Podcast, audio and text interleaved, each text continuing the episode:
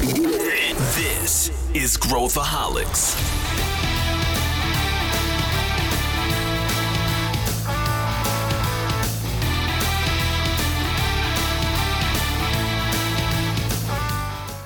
É muito curioso pensar que, mesmo hoje, com toda a revolução tecnológica que a gente vive, existem alguns setores que continuam operando da mesma maneira há muitos e muitos anos. Um deles é o da construção civil. O tema de hoje é como que as construtecs estão transformando a história desse setor. E eu tenho para debater comigo duas pessoas da ACE e eu também trouxe um empreendedor que está fazendo muita inovação nesse segmento para compartilhar a visão dele conosco. Então coloca o seu capacete e vem para o canteiro digital com a gente. Antes de falar sobre o futuro da construção, eu tenho um recadinho rápido da Future Dojo para você. Este episódio de Growthaholics é um oferecimento da Future Dojo, a única escola que une o padrão de qualidade da revista Exame com o conhecimento em inovação da ACE. Acesse futuredojo.com.br barra podcast e destrave o seu conhecimento. Estamos aqui com Diane Zerril. Tudo bem, Diane? Bem-vinda de novo ao nosso podcast. É o segundo episódio que você grava. Será um prazer aí contar com você. Oi, Pedro e Pedro Carneiro também. Muito prazer estar aqui de novo. É, vamos para mais um episódio de Growthaholics. Boa. E a Diane já deu spoiler aqui.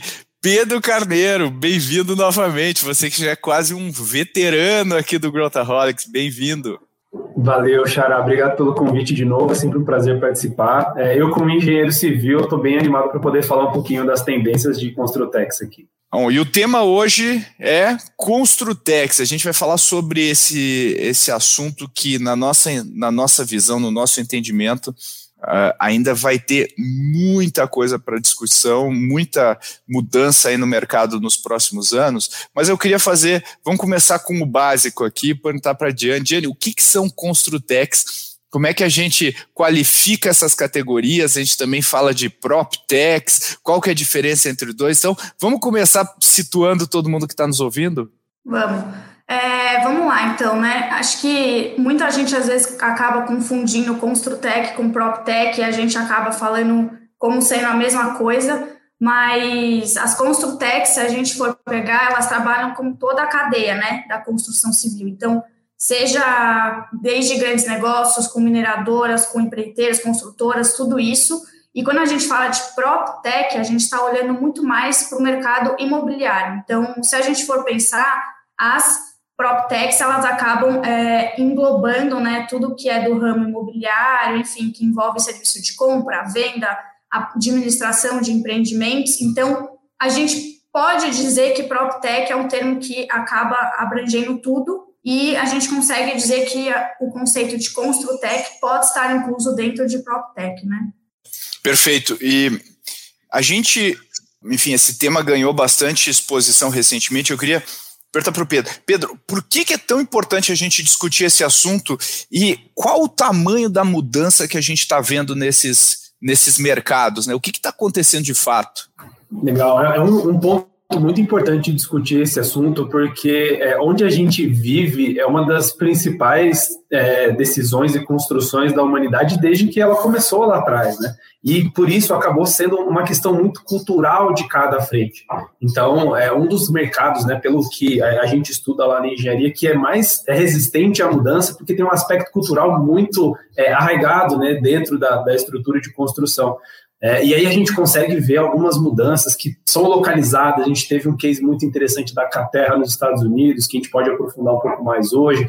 A gente tem os modelos e, e métodos construtivos de, de cada país é, e como que isso se encaixa no modelo de disrupção que a gente está passando agora, né? É muito diferente de você transformar o mundo da internet, que é algo bem recente, né, quando a gente fala de história da humanidade, é, junto com é, a frente de construção e de moradia. Então a gente vê algumas disrupções acontecendo, só que ainda assim, boa parte desse mercado ainda está bem é, sem contato com essas novas tecnologias, né? E por ser um mercado muito, muito gigante, um dos mais antigos aí da humanidade, é importante a gente estar tá sempre atento. Só para a gente dimensionar um pouco o tamanho dessa, dessa oportunidade, né? O que, que, que, a gente está falando aqui em termos de mercado, só para só o pessoal entender tudo que engloba uh, esse, essa categoria e quanto dinheiro gira aqui no meio. Vocês conseguem nos dar essa dimensão?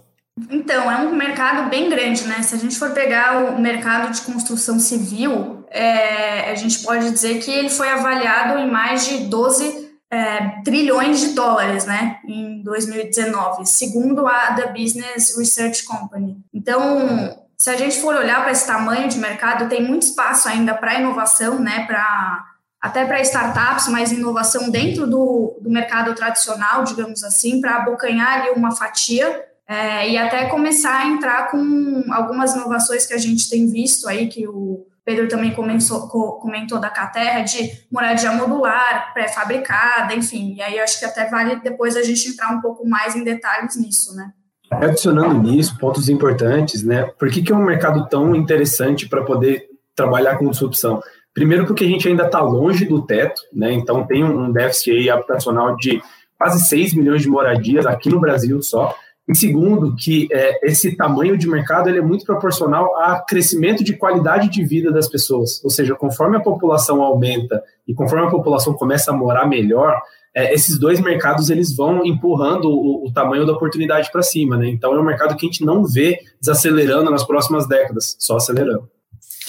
Pensando bem macro, uh, vocês acreditam que de tudo que a gente está vendo no mercado, a forma como a gente constrói vai ser fundamentalmente modificada? Vocês acham que vai ter uma revolução num nível extremamente agressivo ou vocês acham que são melhorias incrementais na forma de, de construir? Qual é, qual é a visão de você sobre isso? Aqui eu, eu posso começar. É, eu acho que a gente está próximo, sim, de um sistema de disrupção total do modelo de construção é, das, das moradias, né, e de, e de Construtex, elas vão ser um caminho para isso. É, por quê? Porque a gente tem mudanças também demográficas no tipo de pessoa que é o, o, o operador, né, que é o, o pedreiro, o, o construtor ali como função social. Então a gente vê outros países, por exemplo, em que a, a renda per capita subiu tanto que alguns trabalhos que são mais operacionais e, e, e, laboriosos, como um pedreiro, como um construtor, eles começam a ficar muito caros né, e pouco competitivos. E isso gera uma industrialização maior, isso gera uma busca por outras, outras tecnologias e outras soluções que exijam menos mão de obra. Então a gente já teve alguns ensaios aí, né? Acho que eu gosto de comparar com uma frente de disrupção da internet, em que antes era um negócio muito pontual e de testes, que eu acho que é o momento que a gente passou por alguns anos atrás, depois você passa por um momento de aplicações para alguns nichos específicos, que eu acho que é onde a gente está hoje. Então a gente vê a maioria dos hotéis, a maioria dos centros de convenções, tudo isso sendo construído com maneiras mais industrializadas, para aí depois chegar a uma outra nível de disrupção, que é onde a gente está passando hoje pela internet, né, que é a adesão do mercado de massa. Então, vejo que a gente está em uma janela aí nos próximos anos, ou na próxima década talvez, de ter um começo de adesão em massa desse tipo de construção industrializada que vai realmente ser bem mais disruptivo para o mercado. Isso tem um impacto em, em considerável em custos, Pedro? tem um impacto considerável em custos, só que hoje a ideia é que não se corre atrás da disrupção tecnológica porque é mais barato fazer do jeito que a gente sempre fez, principalmente em países que é, estão ainda em desenvolvimento, em que a mão de obra operacional ainda é muito mais barata. É, isso é uma das coisas que a gente viu lá na, na engenharia civil e que a gente viu ao longo do, do, do, meu período aí tocando algumas obras, que apesar de a gente querer correr atrás de disrupção tecnológica, é mais barato fazer como sempre foi feito, pelo menos hoje, pelo menos aqui no Brasil. Então, conforme essa balança vai mudando, aí sim você tem mais incentivo para correr atrás de disrupção.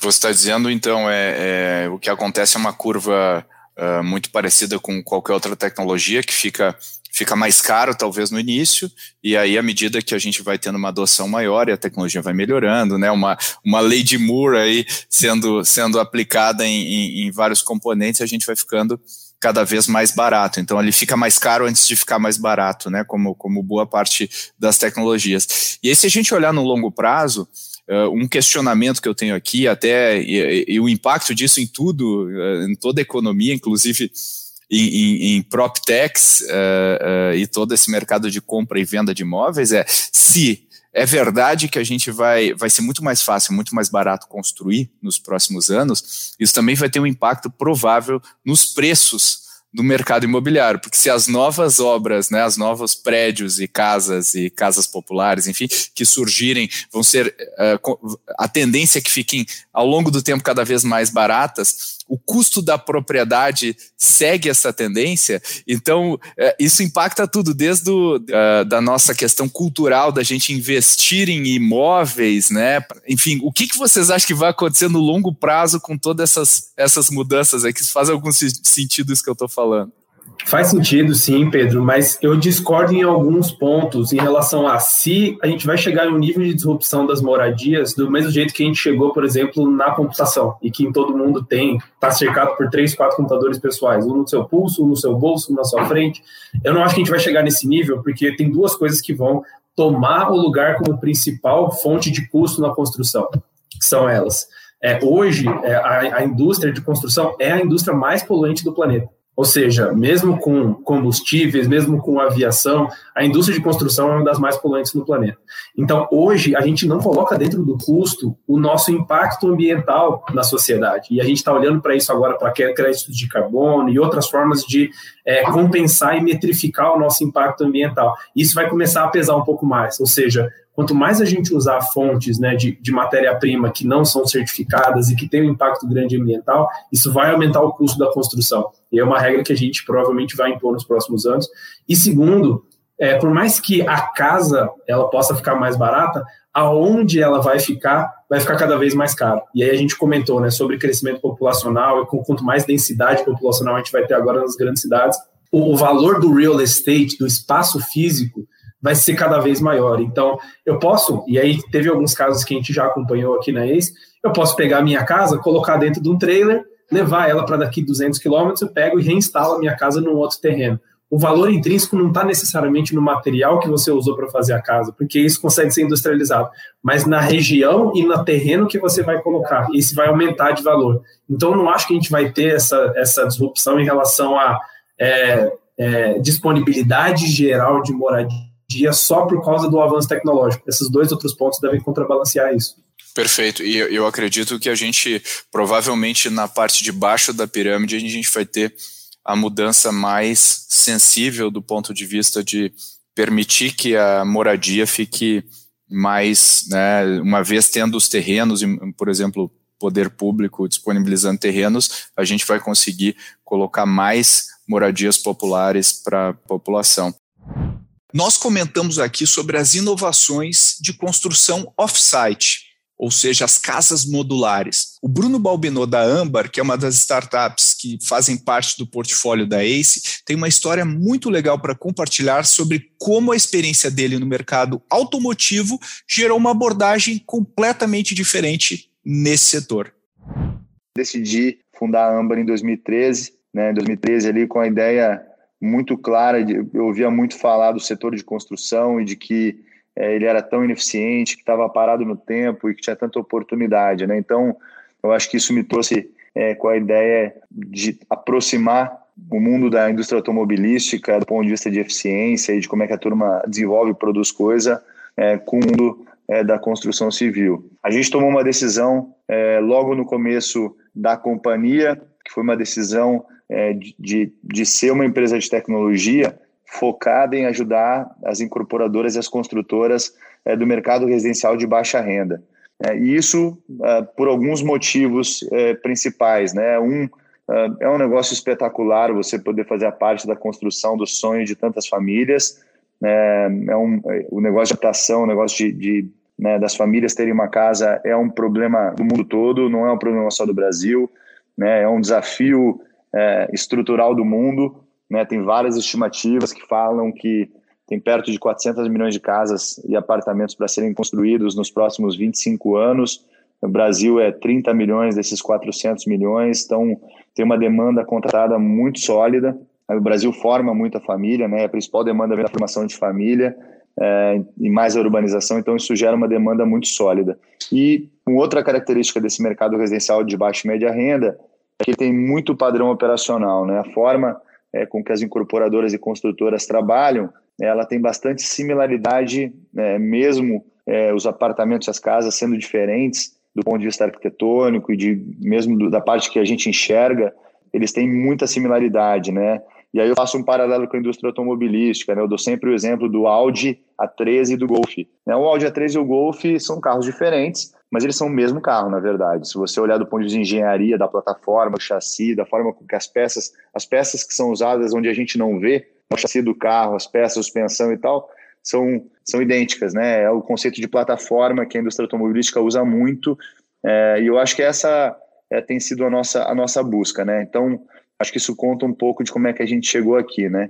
O que a gente tem feito, é, o centro do que a gente está fazendo, tem como objetivo reduzir ou aumentar drasticamente a produtividade do setor, né? É, trazer é, a eficiência para um setor é, que está construindo o mundo que a gente vai viver é muito importante na nossa opinião, né? Primeiro porque a produtividade, é, a eficiência geram desenvolvimento, né? Produzem muita riqueza para o país, né? Acho que é, a melhor forma de crescer o PIB é pela produtividade, então a gente acha isso fundamental. É um setor que precisa ganhar produtividade e eficiência para conseguir construir tudo que tem para construir aí pela frente. Tem um outro aspecto do que a gente faz que é importante também, é, que é a questão do impacto que esse setor tem, né? Porque a forma, a hora que você constrói de forma não eficiente, não produtiva, você tem muito desperdício, né? E o desperdício desde o material né? E desde as emissões até o tempo das pessoas, que é um ativo que não está à venda, as pessoas não conseguem comprar tempo hoje, não é possível comprar tempo. Então, a gente acha que tem um aspecto bastante importante do que a gente faz. Existe também a tendência da gente, né, não só dos métodos construtivos, aí acho que talvez impacte mais prop techs, né, de, uh, que é a parte da gente não, não ter né, mais, isso tem acontecido com os carros, né, a gente está usando Ubers e afins, uh, e não tendo mais a propriedade do carro. E a gente está vendo empresas aí como a, a Vitacom, né, com a, com a House, fazendo, fazendo um trabalho de, de mobilidade como serviço. Como é que você acha, uh, de que, que isso vai também impactar esse setor? É, e até é interessante comentar que a Vitacom, não só com a House, né, eles estão mudando um pouco ali com modelo de assinatura, né, então serviço, mas eles vão lançar também o Pixel Life e eles vão oferecer unidades né, em, módulos. Então, a, a, pessoa lá vai conseguir alugar um estúdio, digamos assim, vai de 20 metros quadrados para trabalhar como home office e ela pode acoplar um outro módulo também é, conforme ela gostaria. Então, muda também, eu acho que toda a dinâmica do que a gente está acostumado de alugar um apartamento comum, né, num, num piso, e você consegue ir plugando módulos. Então, acho que com isso também eles vão acabar é, criando uma forma de integração e um ganho de área muito interessante, que eu acho que vai trazer também um certo, uma certa redução de custos, se a gente for pensar. Então, o aluguel ele vai acabar é, ficando um pouco mais barato. Mas eu acho que, falando assim de PropTechs e startups inovando vai, o setor do mercado imobiliário, construção civil e como isso pode impactar é, em tendências, a gente vê muito surgindo em termos de intermediação de aluguel, é, gestão para imobiliárias. Então, acho que a gente vê bastante um, um setor que começa a se digitalizar, né, principalmente com, com o surgimento do quinto andar é, lá atrás, que força, eu acho que as grandes, né, mais tradicionais, a começarem a olhar para isso, a começar a se digitalizar também e meio que sendo empurradas para isso, né? Então, de certa forma, na, a gente vê que na construção civil para você começar a trazer inovação, você precisa provar uma certa redução de custo, né, um ganho econômico, e aí isso né, força um pouco as tradicionais a trazerem tecnologia para dentro, mas quando vem uma quinto andar, um loft, que hoje são gigantes e começam a inovar, começam a trazer digitalização e, de certa forma, é, puxar uma grande parte do mercado né, de market share, os grandes, eles naturalmente começam a olhar para isso também. Então, eu acho que cada vez mais a gente vai aumentar, a gente vai começar a ver corporações trabalhando mais com startups e trazendo também inovação para dentro de casa, não só criando internamente com tecnologia, mas trazendo como parceria com uma empresa de tecnologia, enfim.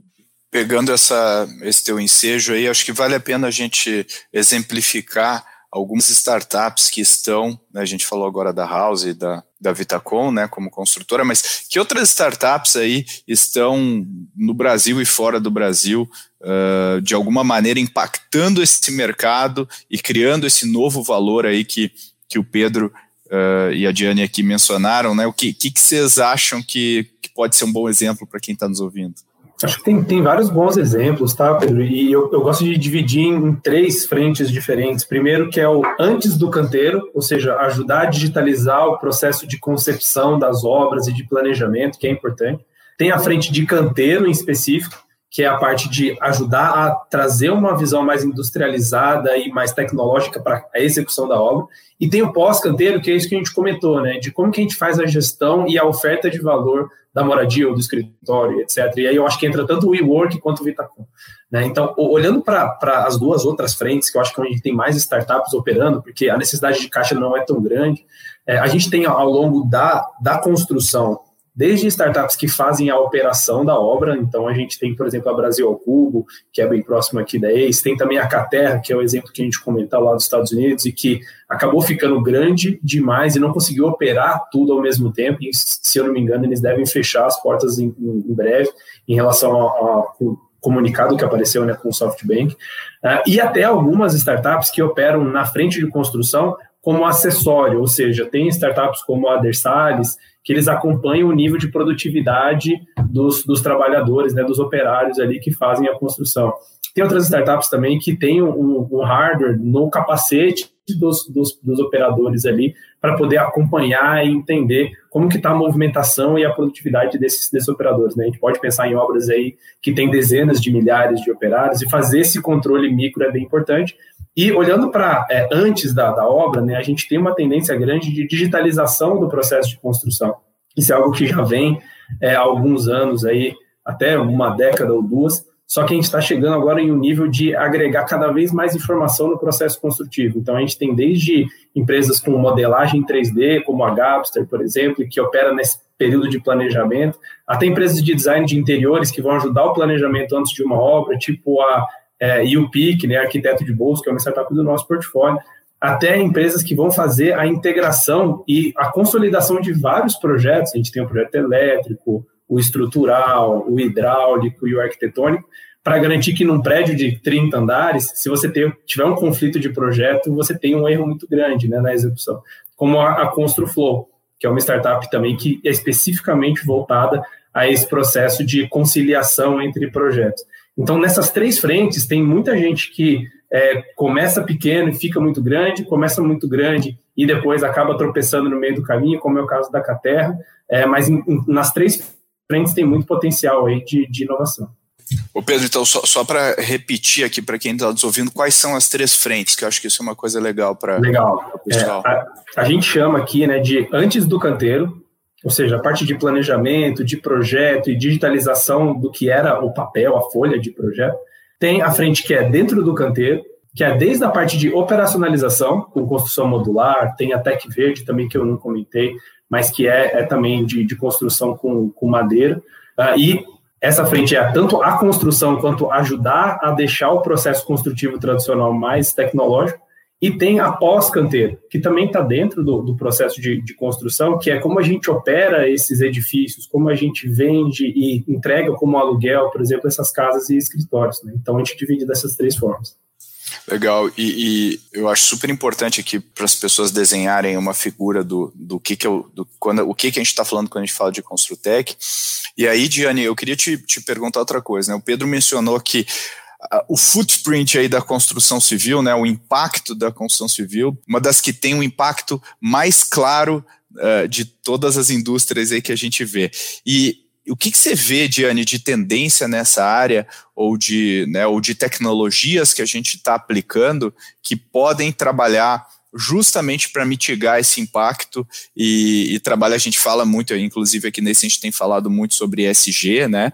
O que, que, você acha que a gente vem aí de novo que pode impactar uh, definitivamente esse segmento e tornar o, o, o, o, setor um setor um pouco mais um pouco mais neutro do ponto de vista de agressão ao meio ambiente? É, realmente a, a construção civil, ela até em termos de é, contribuintes assim, emissão de gases de efeito estufa, ela é um dos mercados mais fortes, assim, né, que contribuem para isso. Então, até pensando em crescimento populacional, é, com certeza vai precisar trazer inovação para dentro desse mercado, porque senão isso só vai se agravar ainda mais. E aí, quando a gente fala de tecnologias que a gente traz para esse mercado, para minimizar isso e começar a mudar um pouco, a gente pode olhar bastante para construção 3D, né? Então, trazer essa parte também de construção modular usando é, a impressão 3D. Então, inclusive, tem até uma, uma empresa holandesa, que é a Royal BAM Group,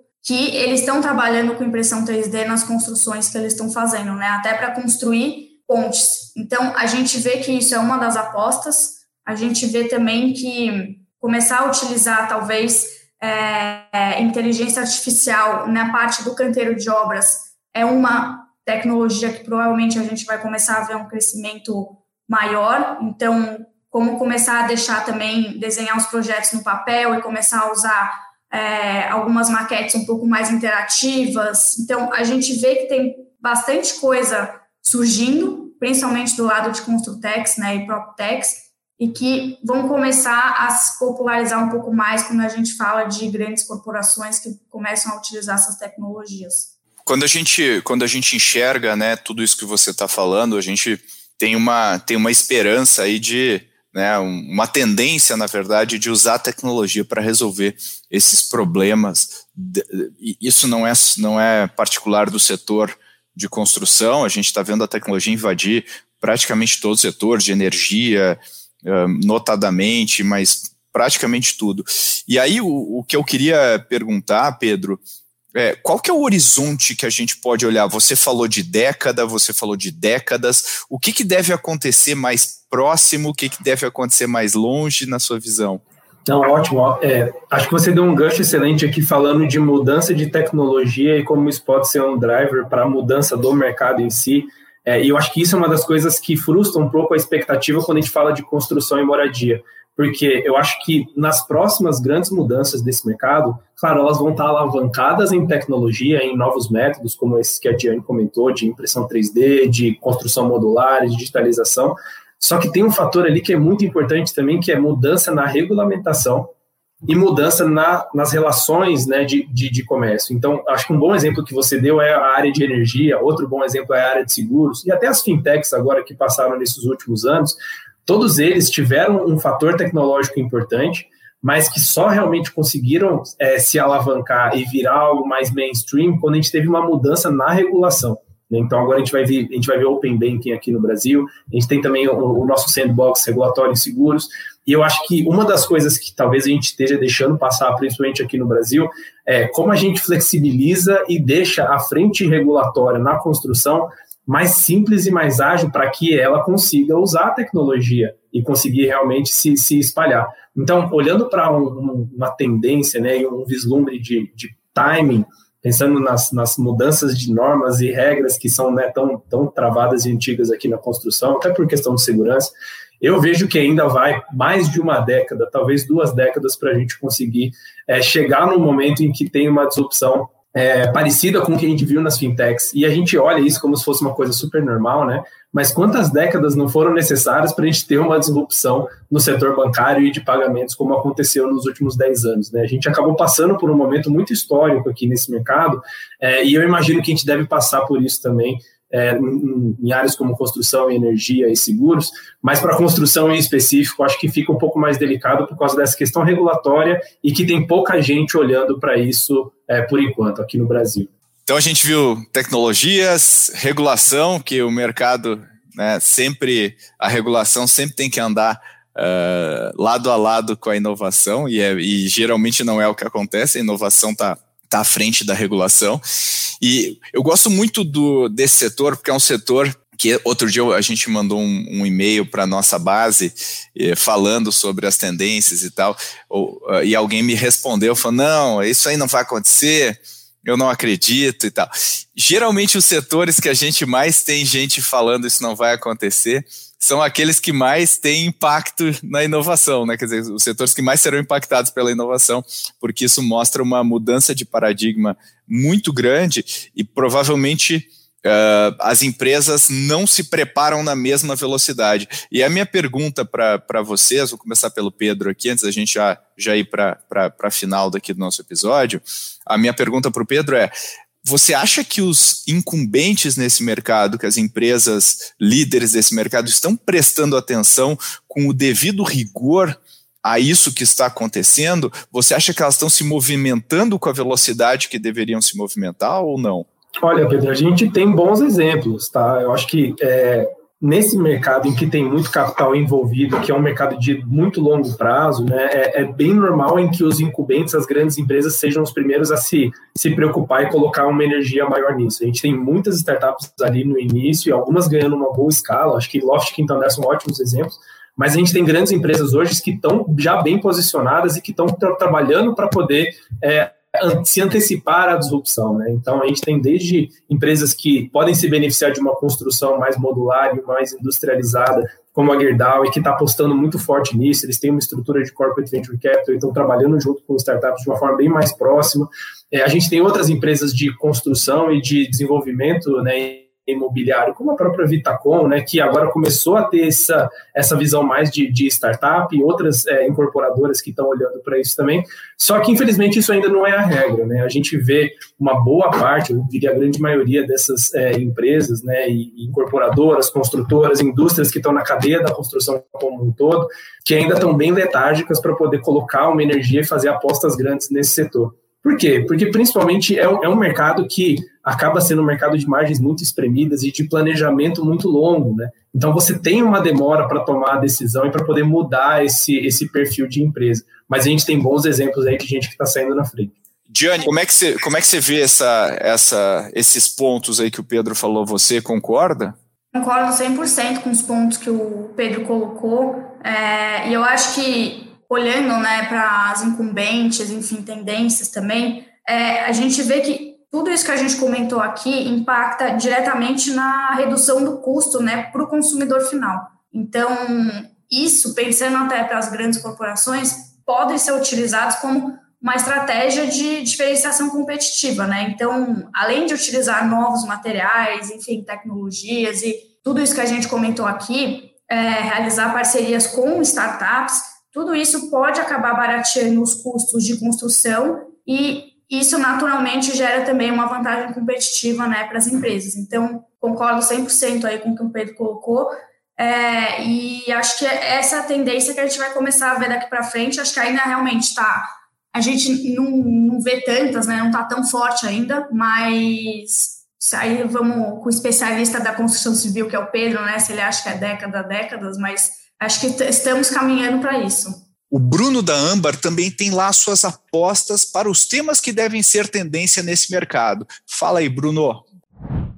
A gente vê, assim, eu acho que a nossa estratégia aqui, do ponto de vista de estabelecer padrões e ajudar as construtoras, a gente sempre tenta. É um setor que a gente tem que entender que ele é um setor que funciona bem, mesmo com esse caos, ele funciona bem né, os nossos clientes são, eles ganham dinheiro, né, o incorporador e o construtor da baixa renda hoje opera direito, ele ganha dinheiro, é um, é um negócio que tem características muito interessantes de capital de giro, né, então é um setor que tem os fundamentos do negócio são bons para os nossos clientes. Então, você imagina você tentar convencer alguém que vai bem a mudar, né? É um desafio, né? E ele é um setor muito conservador, né? É um setor onde você tem empresas que estão fazendo estão é, evoluindo, mas estão construindo é, da mesma forma com muito sucesso há bastante tempo. Então já, já é um desafio fazer essa tour. Eles não têm muito incentivo à mudança, né? Obviamente que isso agora está mudando muito, a pandemia ajudou, a inflação está ajudando também a turma a tentar sair da caixa, mas por definição é um setor que se move devagar.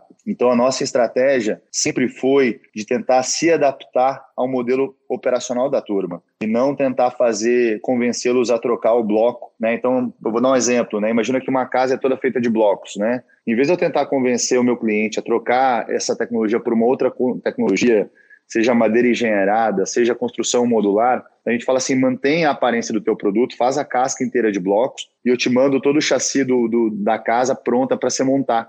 Então eu mando as paredes interiores todas prontas em peças. Quer dizer, não é uma ruptura tão grande assim para ele. Ou eu falo assim, cara, a forma que você gerencia o canteiro de obra tá muito legal. Se eu te ajudar a digitalizar esse fluxo que já está funcionando aí, você tira o anda, anda, anda, anda da obra e vira um fluxo encapsulado que tem informação disponível e tem bem menos indireto. Então, a gente tenta sempre potencializar e ajudar esse cliente a evoluir de forma continuada. Não dele fazer um shift completo na estratégia dele, de falar assim, cara, sai da construção de parede de concreto e vem aqui para madeira engenheirada integralmente. A gente acha que isso vai chegar, mas isso vai demorar bastante tempo. E a gente quer continuar desenvolvendo e entrando dentro do negócio do cliente para ajudar ele a operar de forma melhor. Quando a gente começou, a nossa oferta representava 4% da obra, do custo total da obra. Hoje a gente já tem oferta de tecnologia que passa de 30% do custo total da obra. Então tem clientes nossos que a gente é, a gente ajuda eles, só que muito mais do que o pedaço do escopo do meu share of wallet, o que importa no que eu tô é, é conseguir vir entrando na vida desse cara e ajudando ele performar cada vez melhor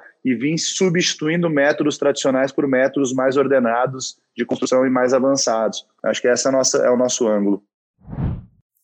E para a gente encerrar aqui o nosso episódio, que é repleto aí de insights, Pedro e Diane, quais as, a, a visão de futuro de vocês, rapidamente aqui para quem está nos ouvindo, onde que você acha, onde que vocês acham que vão ter os maiores, uh, os maiores impactos aí no curto prazo de tudo isso que a gente está falando e no longo prazo, para quem está nos ouvindo aqui, fazer um, um cenário mental de ficção científica aqui da, desse setor. Vamos começar pelo Pedro aqui.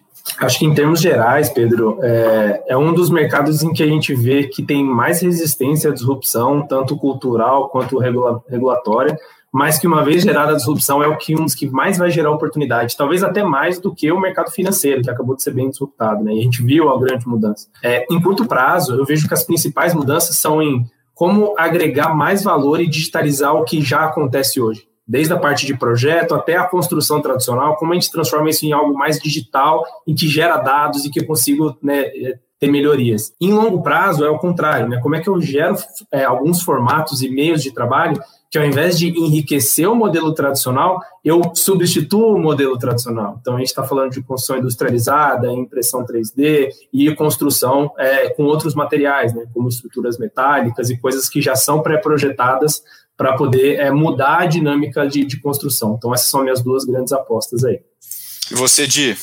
É, eu concordo com o Pedro, eu acho que também falando em termos de vai, futuro não só da construção, também moradia, é, eu acho que a gente vai começar a ver mu muito mais automatizações e como que a gente deixa as casas, enfim, as moradias mais inteligentes, né? Até pensando que Hoje, as pessoas ficam muito mais tempo em casa, então a gente mudou muito a forma como a gente olha para nossa casa, né? E eu acho que em termos aí, falando da construção também, eu diria que seria automatizar tudo que for possível para você conseguir servir bem os clientes. Então, é, deixar a relação mais fácil.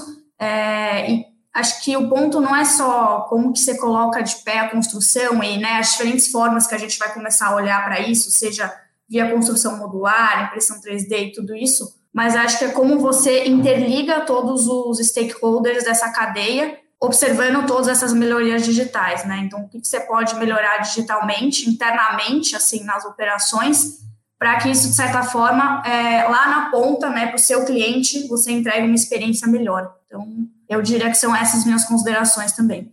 Legal, eu, eu super concordo com, os, com as visões de vocês. Acho que esse é um mercado que é subestimado, como falou o Pedro, mas eu, eu acredito que o volume de coisas que a gente vai ver e a intersecção de tecnologias que a gente tem hoje aí que vão mudar desde a inteligência artificial até a, a pesquisa de novos materiais vão trazer uma mudança que a gente vai olhar para trás daqui a alguns anos e falar, uau, como, como esse mercado se alterou. E tem gente posicionada para capturar esse valor.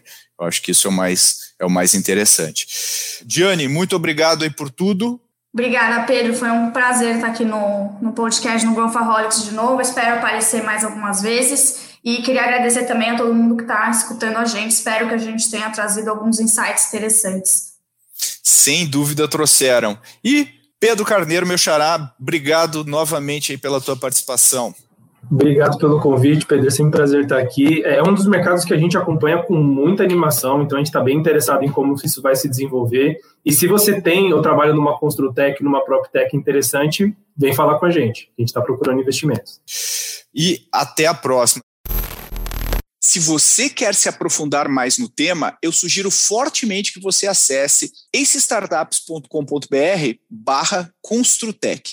Lá você vai encontrar dois reportes que a nossa consultoria Ace Cortex lançou recentemente. O primeiro aborda o futuro da moradia e como as PropTechs estão influenciando esse mercado. E o segundo conta o que está rolando de mais inovador no mundo da construção civil.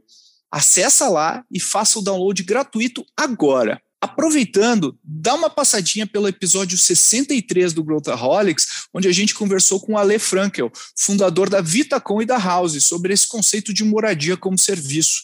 Tem muitos insights por lá. E não se esqueça de espalhar a palavra do Growthaholics com todo mundo que você conhece. Ajuda muito a gente a continuar produzindo esse conteúdo que você gosta. E até a próxima.